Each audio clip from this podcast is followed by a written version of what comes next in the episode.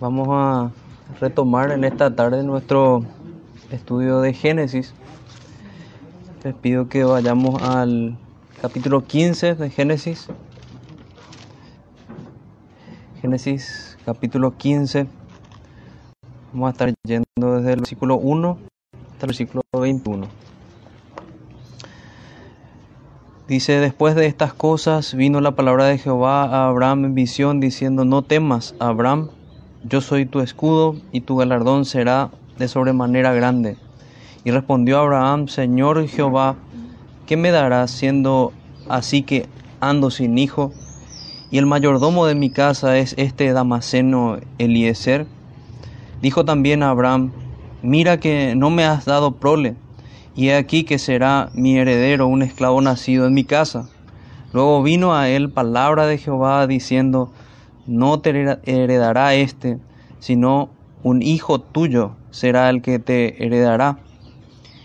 Y lo llevó fuera y le dijo, mira ahora los cielos y cuenta las estrellas, si las puedes contar. Y le dijo, así será tu descendencia. Y creyó a Jehová y le fue contado por justicia. Y le dijo, yo soy Jehová, que te saqué de Ur de los Caldeos, para darte a heredar, a heredar esta tierra. Y él respondió, Señor Jehová, ¿en qué conoceré que la he de heredar? Y él dijo, tráeme una becerra de tres años, y una cabra de tres años, y un carnero de tres años, una tórtola también, y un palomino. Y tomó él todo esto, y los partió por la mitad, y puso cada mitad una enfrente de la otra, mas no partió las aves. Y descendían aves de rapiña sobre los cuerpos muertos, y Abraham las ahuyentaba. Mas a la caída del sol sobrecogió el sueño a Abraham, y he aquí que el temor de una grande oscuridad cayó sobre él. Entonces Jehová dijo a Abraham, Ten por cierto que tu descendencia morará en tierra ajena, y será esclava allí, y será oprimida cuatrocientos años, mas también a la nación a la cual servirán juzgaré yo, y después de esto saldrán con gran riqueza, y tú vendrás a tus padres en paz, y serás sepultado en buena vejez. Y en la cuarta generación volverán acá, porque aún no ha llegado a su colmo la maldad del amorreo hasta aquí. Y sucedió que puesto el sol y ya oscurecido, se veía un horno humeando y una antorcha de fuego que pasaba por entre los animales divididos. Y en aquel día hizo Jehová un pacto con Abraham diciendo, a tu descendencia daré esta tierra, desde el río de Egipto hasta el río grande, el río Éufrates, la tierra de los, de los ceneos, los ceneseos, los camoneos, los eteos, los fereceos, los refaitas, los amorreos, los cananeos, los jerseos y los jebuseos. Jerseos y los jebuseos. Dios bendiga su palabra. Hoy nos toca retomar, creo que más que nunca va a ser útil recordar nuestra estructura de lo que vinimos viendo. Como título vamos, para ir fijando y tener en cuenta lo que vamos a estudiar, es al el padre Abraham, más bien el título es El padre de la fe confirmado en el pacto de gracia el padre de la fe confirmado en el pacto de gracia. Vamos a ver esto, vamos a ver a Abraham siendo confirmado en su fe y eso creo que nos va a servir a nosotros para ver nuestra fe también, o nuestra vida de fe, a la luz de la vida de fe de, de Abraham. Bueno, nuestro recorrido por Génesis pasamos de Génesis capítulo 1 al capítulo 11 por lo que algunos llaman la, historia primigenia o los comienzos. Cómo inició todo, dijimos que era fundamental esa parte porque nos, nos recordaba que esto es una historia, no es un cuento. Así también continúa con la, con la historia de Abraham, sigue siendo historia y no cuento. Y fuimos viendo allí que hubo la creación de Dios, Dios creó todo en seis días. Luego vimos que, que Dios, que vino la caída, Y vemos que de alguna manera es, es representada la, la nueva creación con lo que Dios hace a partir de, de Noé. Dios manda un diluvio, manda un castigo y renueva todas las cosas. Que nos sirva a nosotros como un tipo de lo que el Señor va a hacer en el postrer día.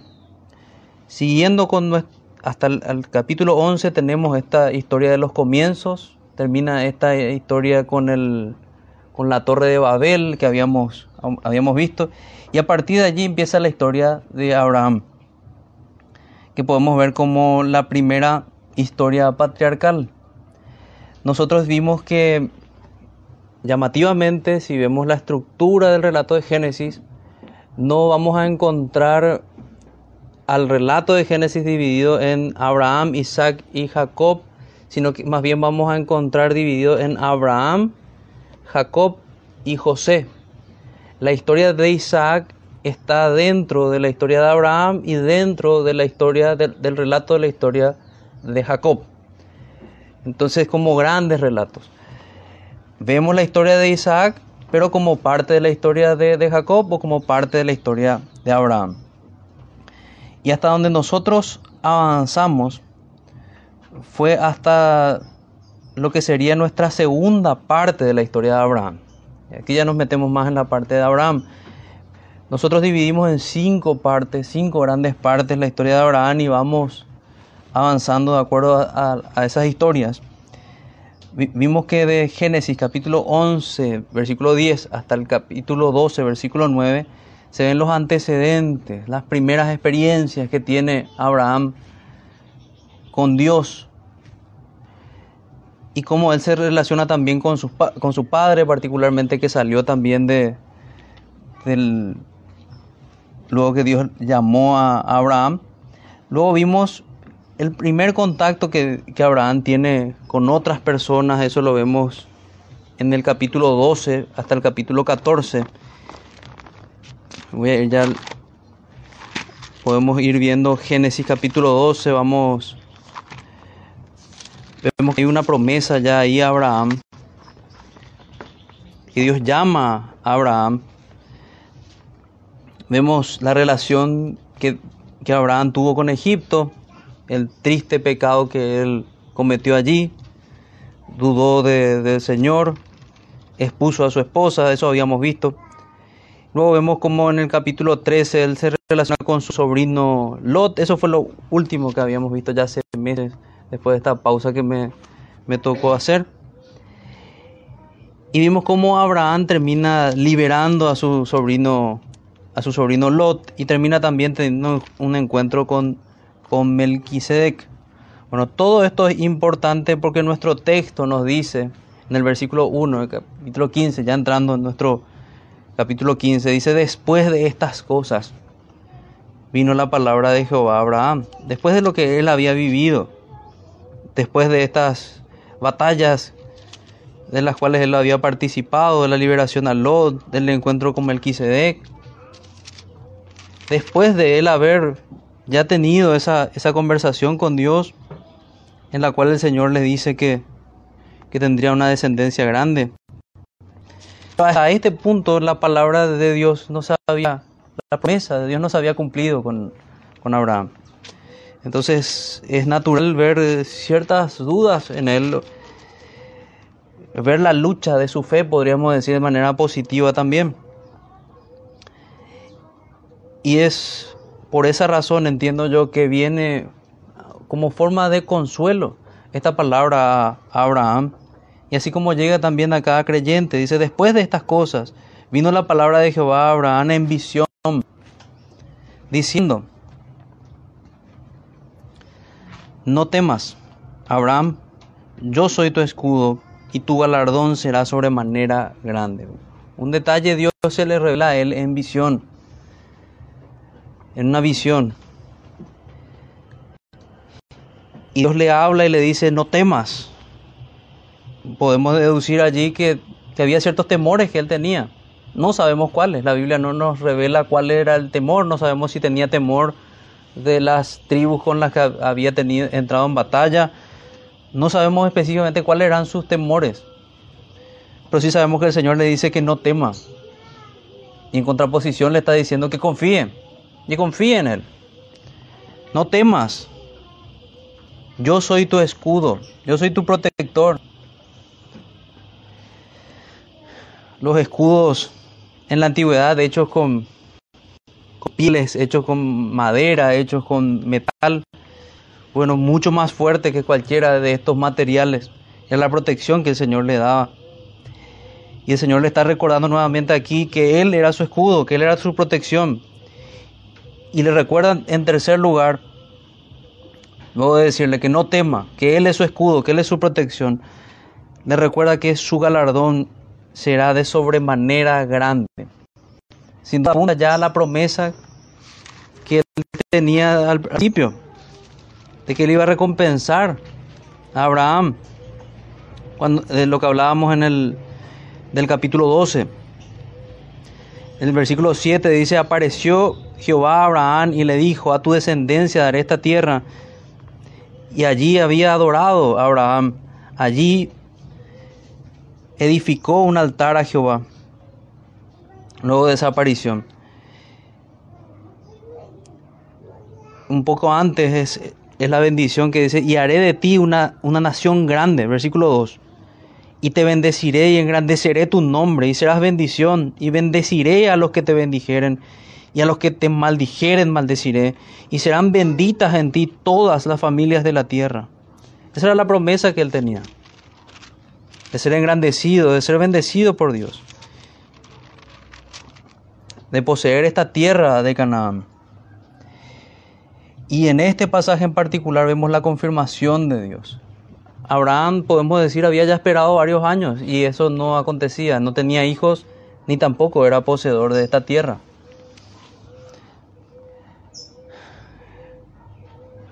Pero es oportuno y así también nos llega a nosotros. podemos aplicarlo así. El Señor nos habla y nos confirma en medio de las luchas de nuestra fe.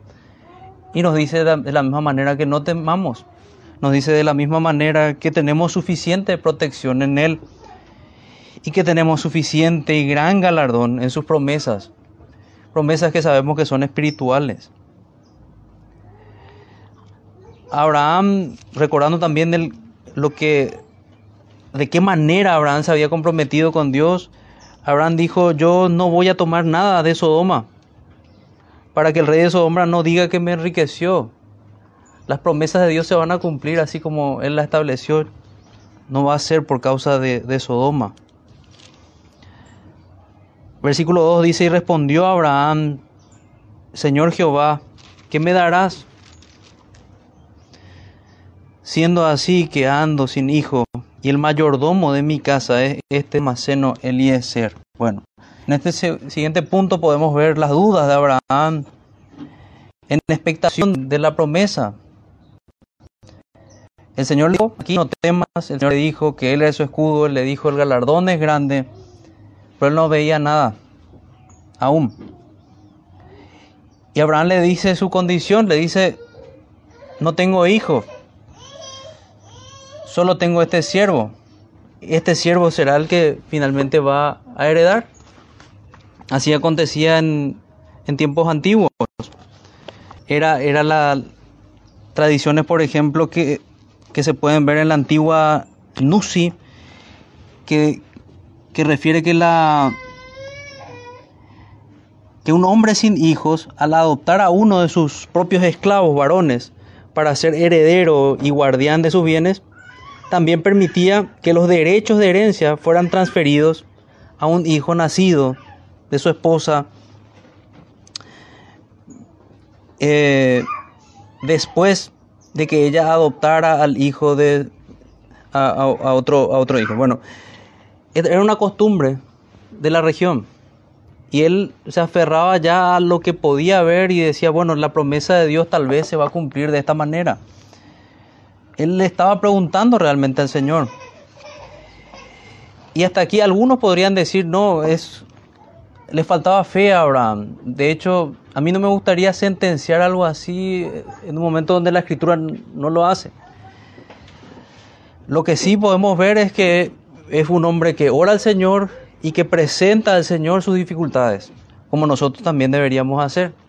Y él le dice, Señor, esta es la situación, explícame cómo es que va a acontecer, cómo es que se va a cumplir tu promesa. Mira, Señor, tengo a este, no tengo hijos, tengo a este esclavo, este Damaseno. El versículo 3 continúa con lo mismo, dijo, dijo también Abraham, mira, que no me has dado prole, y aquí que será mi heredero un esclavo nacido en mi casa. Esa era la situación natural de cómo se darían las cosas. Y luego vuelve, lo que estamos viendo en este pasaje es una conversación de Abraham con Jehová, con Dios. Vemos que habla el Señor en visión, habla Abraham y acá vuelve a hablar el Señor. En el versículo 4 dice, luego vino a él palabra de Jehová. Y aquí lo que vamos a ver es la confirmación de la promesa. Dios está resuelto a confirmar la promesa de Abraham, hecha Abraham. Vino a él palabra de Jehová diciendo, no te heredará este, sino que un hijo tuyo será el que te heredará. Un hijo de tus entrañas. Ya no hay dudas en, en, la, en la forma en la que se expresa el Señor. Claramente le dice, va a ser un hijo tuyo, no va a ser este esclavo, no va a ser este damaseno, va a ser un hijo nacido con tu esposa, un hijo tuyo de tus entrañas. No te heredará este, sino un hijo tuyo será el que te heredará. Y lo llevó fuera y le dijo, confirmando lo que le decía, mira ahora los cielos y cuenta las estrellas, si las puedes contar. Y le dijo, así será tu descendencia. No solamente le dijo que tendría un hijo, sino que le recalca que se va a cumplir la promesa en Génesis capítulo 12, que su descendencia iba a ser grande. Dios confirma entonces la promesa, te heredará tu hijo, no tu siervo. Y tu descendencia va a ser numerosa como las estrellas. Eso es lo que está diciendo. Y hasta aquí Abraham no vio nada, simplemente escuchó la voz de Dios, simplemente escuchó lo que el Señor decía. Y es importante tener en cuenta esto porque luego de la confirmación de Dios, solamente con sus palabras, es que la escritura dice que Abraham confió, que Abraham creyó. El versículo 6, y creyó a Jehová y le fue contado por justicia. Uno de los textos más importantes de la escritura. Creyó a Jehová y le fue contado por justicia. Este es el primer lugar en la Biblia donde aparece la palabra creer. Y se da con Abraham en un momento donde Abraham no vio absolutamente nada, simplemente oyó la voz de Dios.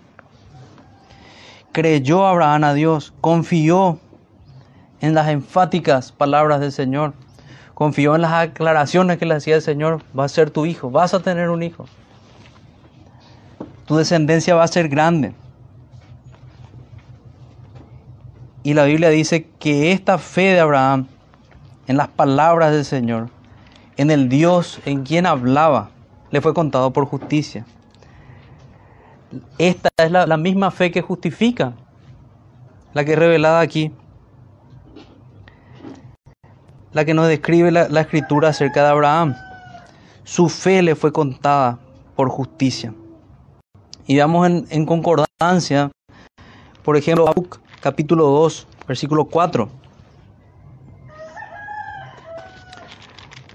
Habacuc capítulo 2 versículo 4.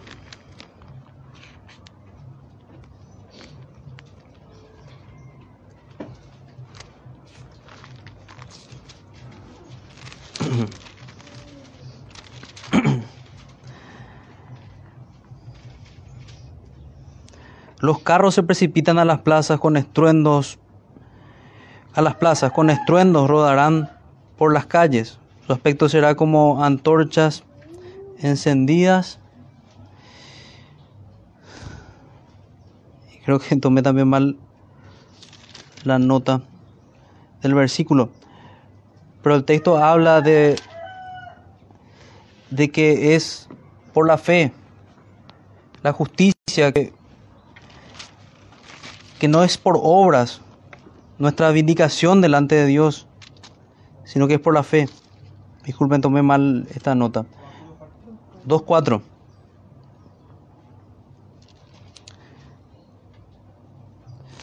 Habacuc 2.4. Abrí mal. Habacuc 2.4. He aquí que aquel cuya alma no es recta se enorgullece, mas el justo por la fe vivirá.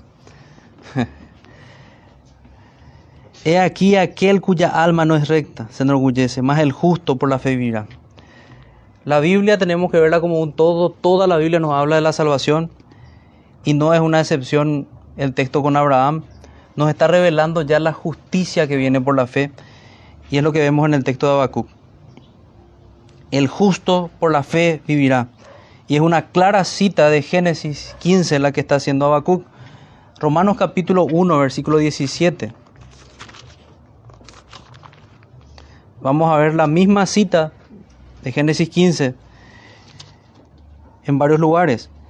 Porque en el Evangelio la justicia de Dios se revela por fe y para fe, como está escrito, más el justo por la fe vivirá. ¿Dónde está escrito eso? En Génesis 15. El justo por la fe vivirá.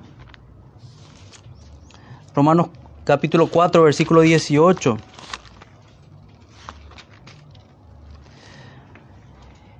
Él creyó en esperanza contra esperanza para llegar a, a, ser padre de muchas gentes, conforme a lo que se había dicho, así será su descendencia. Él creyó, él creyó la palabra del Señor. Así como nosotros creemos en un cielo nuevo, en una tierra nueva, Él creyó en cada palabra que le dio el Señor y caminó como un peregrino rumbo a la promesa que Dios le da. Gálatas capítulo 3, versículo 6.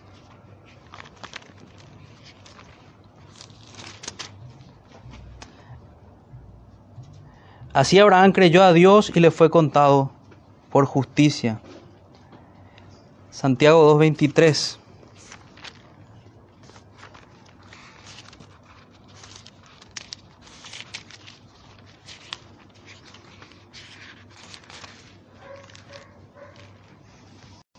Y se cumplió la escritura que dice, Abraham creyó a Dios y le fue contado por justicia y fue llamado amigo de Dios. No dice la escritura, Abraham hizo y le fue contado por justicia. Dice, Abraham creyó y le fue contado por justicia. Y Hebreos 11, 12.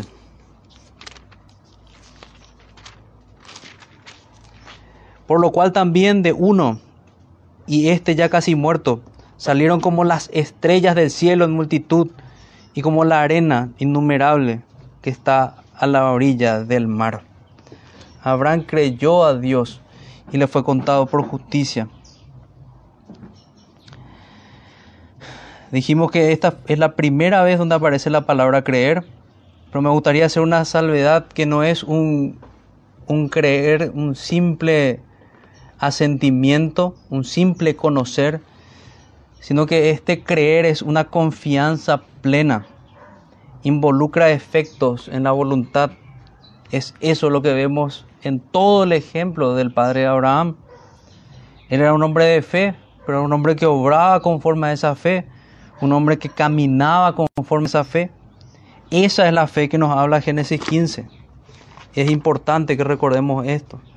Lo que algunos autores llaman fiducia, una fe que implica, que tiene involucrada la voluntad. Entonces, volviendo a Génesis 15, versículo 6, y creyó a Jehová y le fue contado por justicia. Eso es lo que deberíamos preguntarnos nosotros. ¿no? ¿De verdad creemos a Jehová? ¿Creemos en sus palabras? Somos personas que andamos por fe y no por vista, así como lo hizo Abraham hasta este punto. Así debería ser nuestra fe. Solamente en ese caso, el Señor va a decir de la misma manera con nosotros y le fue contado por justicia. No por ninguna obra que nosotros podamos hacer, sino por una fe que está atada a nuestro Señor.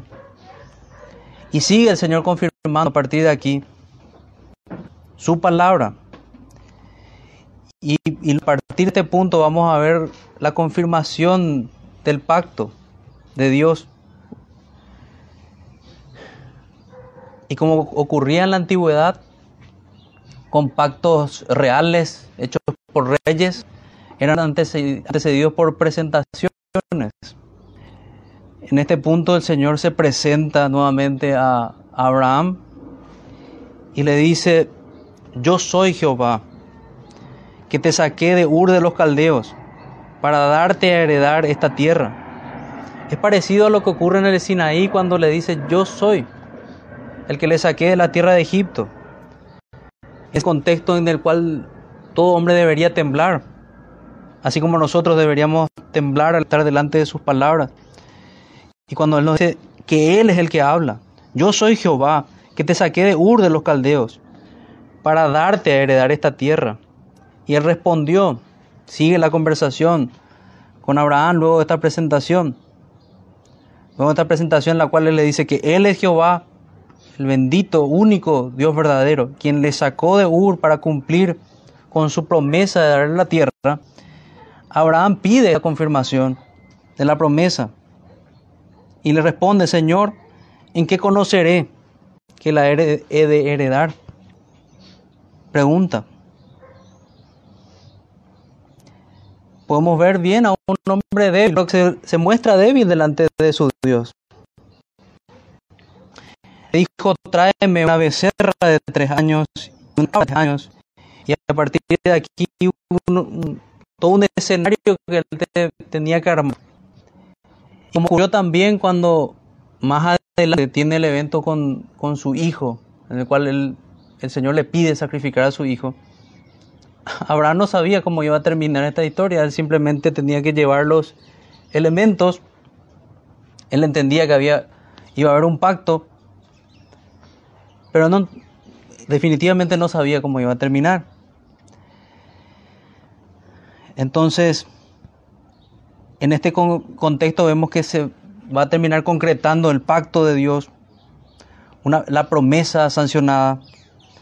Abraham debe preparar cinco animales para sacrificio. Específicamente hablan de, de un, una becerra de tres años, de una cabra de tres años, de un carnero, una oveja de tres años, una tórtola y un palomino. Y Abraham hace lo que era costumbre de aquel entonces en, los pactos en la antigüedad, parte los animales y espera a Jehová. En la antigüedad las personas hacían este tipo de pactos y pasaban en medio, caminaban en medio de los sacrificios. Pero como vamos a ver ahora, que ya también leímos, Abraham piensa que va a pasar en medio, pero no es Abraham el que va a pasar en medio de estos sacrificios. Abraham parte los animales y espera a Jehová.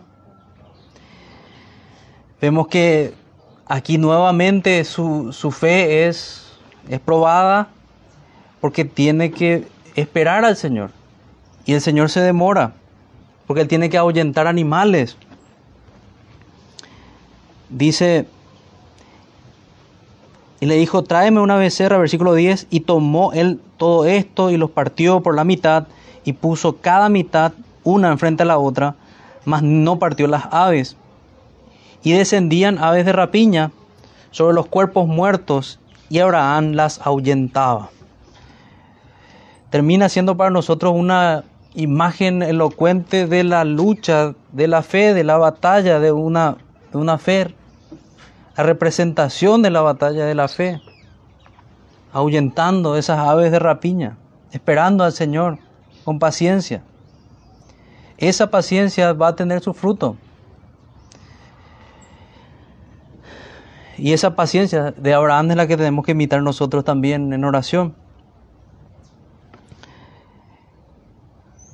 Podríamos decir como cansado de esperar, cae sueño sobre, sobre Abraham descendían aves de rapiña, versículo 11, sobre los cuerpos muertos y Abraham las ahuyentaba, mas a la caída del sol sobrecogió el sueño a Abraham. Y aquí que el temor de una gran oscuridad cayó sobre él. Sueño y temor. de gran oscuridad. También podemos comparar esto con como ocurre con nosotros. A veces hay temores, a veces hay situaciones que son así como, como oscuras. Y también podemos ver que nuestras obras no alcanzan a lo que el Señor requiere. Pero el Señor es el que finalmente suple todas esas deficiencias nuestras. Él es el que nos protege, como empezaba diciendo el texto aquí, Él es nuestro escudo, Él es nuestro protector. En medio de estos temores y de este sueño, dice, más a la caída del sol sobrecogió el sueño a Abraham y aquí que el temor de una grande oscuridad cayó sobre él.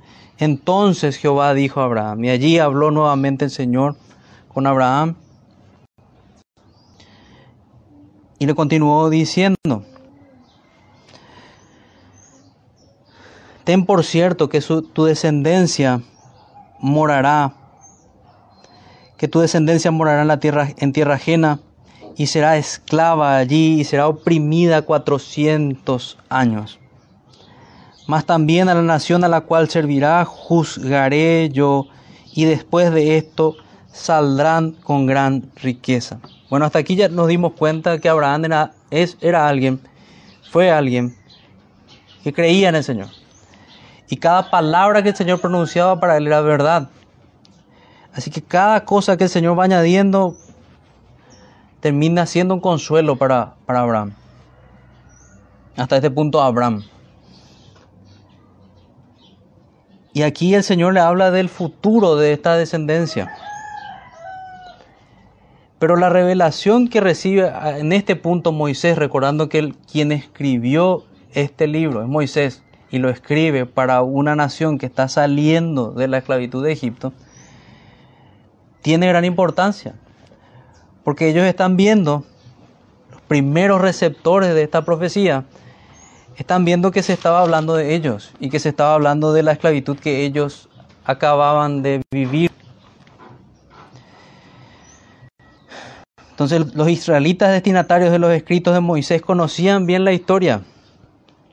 Dios habló con certeza a Abraham del futuro y al revelarlo a Moisés comunicó al pueblo el grado de control soberano que él tiene de todo evento.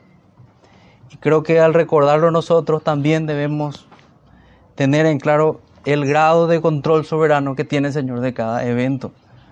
Ni siquiera que estemos aquí es un accidente.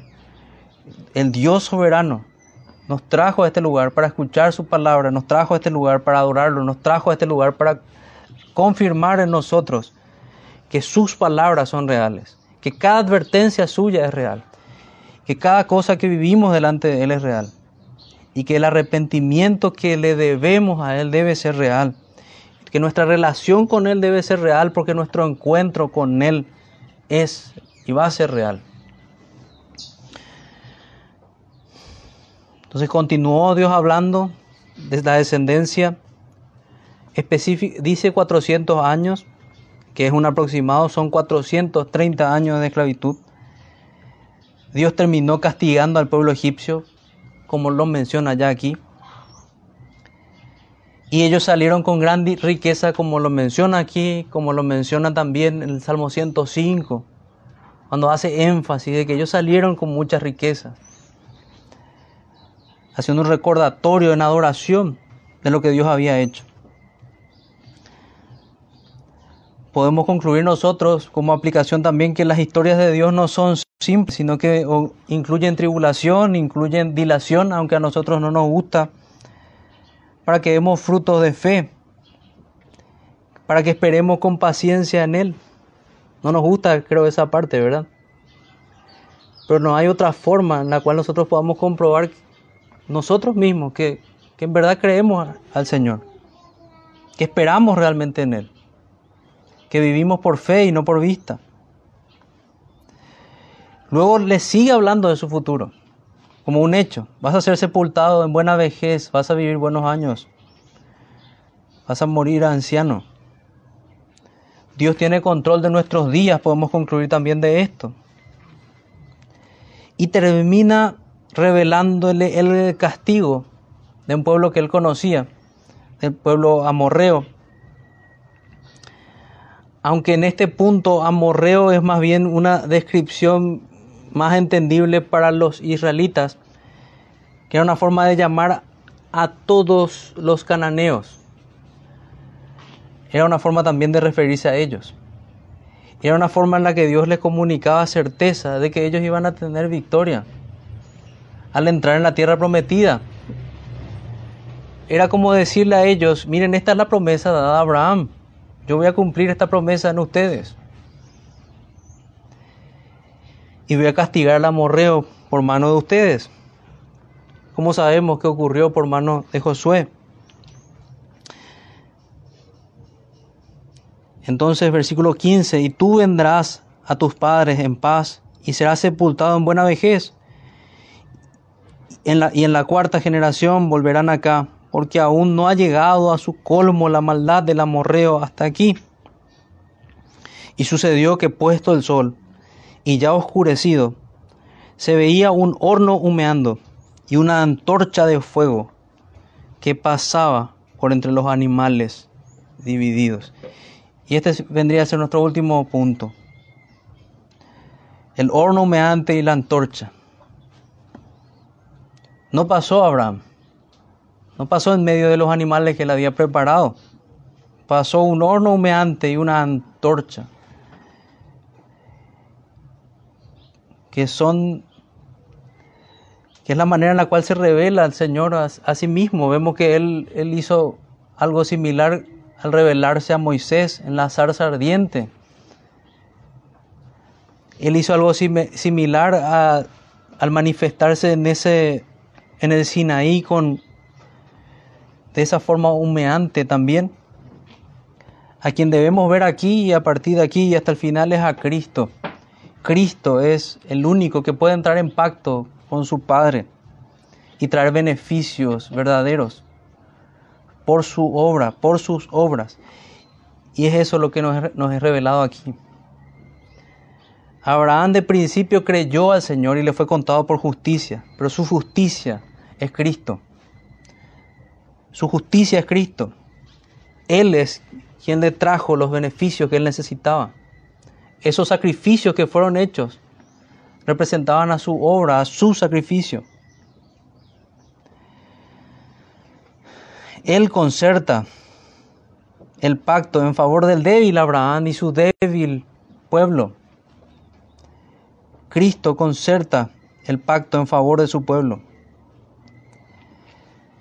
Y lo que debemos hacer nosotros, al igual que Abraham, es creer en la obra que Dios hace. Y en, medio de, esa esperanza que tenemos, luego no nos queda otra cosa que sorprendernos por lo que el Señor hace delante de nosotros, por su gran salvación. Como le tocó sorprenderse a Abraham. En aquel día hizo Jehová un pacto con Abraham. Versículo 17, pero vuelvo a leer. Y sucedió que puesto el sol y ya oscurecido, se veía un horno humeando y una antorcha de fuego que pasaba por entre los animales divididos. es nuestro Señor Jesucristo. Y en aquel día hizo Jehová un pacto con Abraham diciendo, a tu descendencia daré esta tierra. Luego de confirmar el pacto, de decir que, que es por su palabra y por su obra que se cumpliría lo que él dijo, recalca la promesa, a tu descendencia daré esta tierra. Y es específico. Desde el río de Egipto hasta el río Grande, el río Éufrates, era específico tanto para Abraham como para el pueblo que estaba saliendo de Egipto, por lo cual era una confirmación en fe para ellos, que la promesa que él había hecho se iba a cumplir. Y en cuanto a nosotros, lo que debe comunicar esto es que la promesa que hizo el Señor se va a cumplir. Hay salvación en Cristo y no debe haber dudas en nosotros. No hay nada más real que esto que nosotros estamos hablando, que hay un Señor en los cielos, que hay un Señor Jesucristo que entró en un pacto con su Padre y trajo beneficios para su pueblo y para todos los suyos. El sacrificio requerido para ese pacto.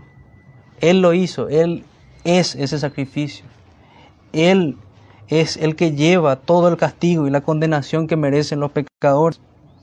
Él es el único perfecto y digno para concertar con el Padre, el único que vivió perfectamente. Así fue confirmada la promesa con, con, Abraham, con la celebración del pacto.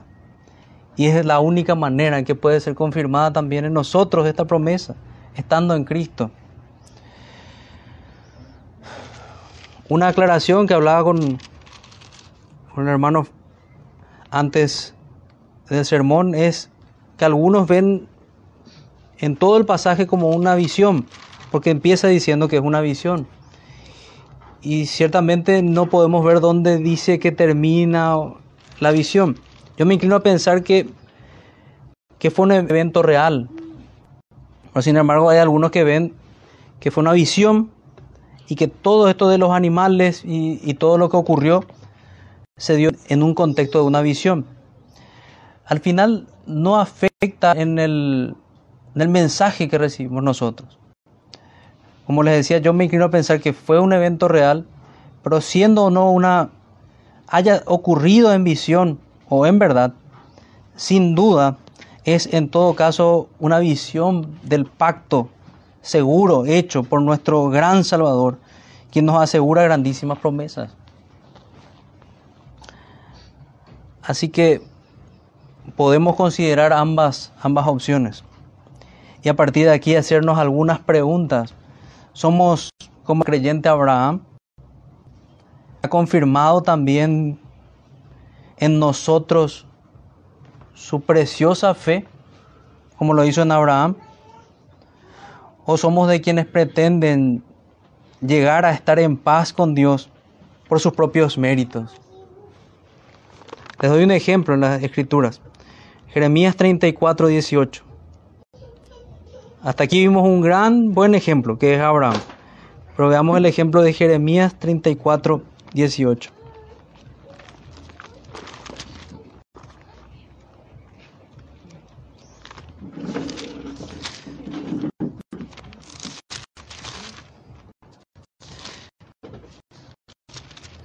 Jeremías 34, 18.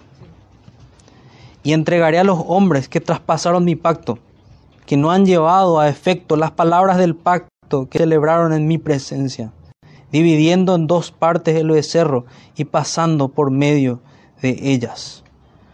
A los príncipes de Judá y a los príncipes de Jerusalén, a los oficiales y a los sacerdotes y a todo el pueblo de la tierra que pasaron entre las partes del becerro. No nos corresponde a nosotros esa parte. Y todo aquel que pretende justificarse con sus obras es alguien que quiere presentarse al pacto de esta manera, pasando en medio. Si no estamos en el bendito pacto del horno humeante de Cristo el Señor, estamos aún en el infructuoso, terrible y desastroso pacto de obras, el cual describe el Señor en Jeremías 34 que estaban muchos israelitas estaban sin Cristo, sin salvación. Los entregaré en las manos de sus enemigos, termina diciéndole el Señor. Así que nuestra esperanza es única y es estar en Cristo. Y nosotros entendemos que necesitamos de este bendito Salvador, de este bendito mediador, que es nuestra única esperanza, que Él haga el pacto, que Él haga lo necesario y nosotros descansar en su obra, renunciar a confiar en alguna obra nuestra y vivir para Él, confirmando esta fe, confirmando que en verdad creemos en esto. Aquel que no se arrepiente de sus pecados, aquel que vive aún como vive el mundo es alguien que no cree, alguien que no confía, alguien que no tiene la fe de Abraham.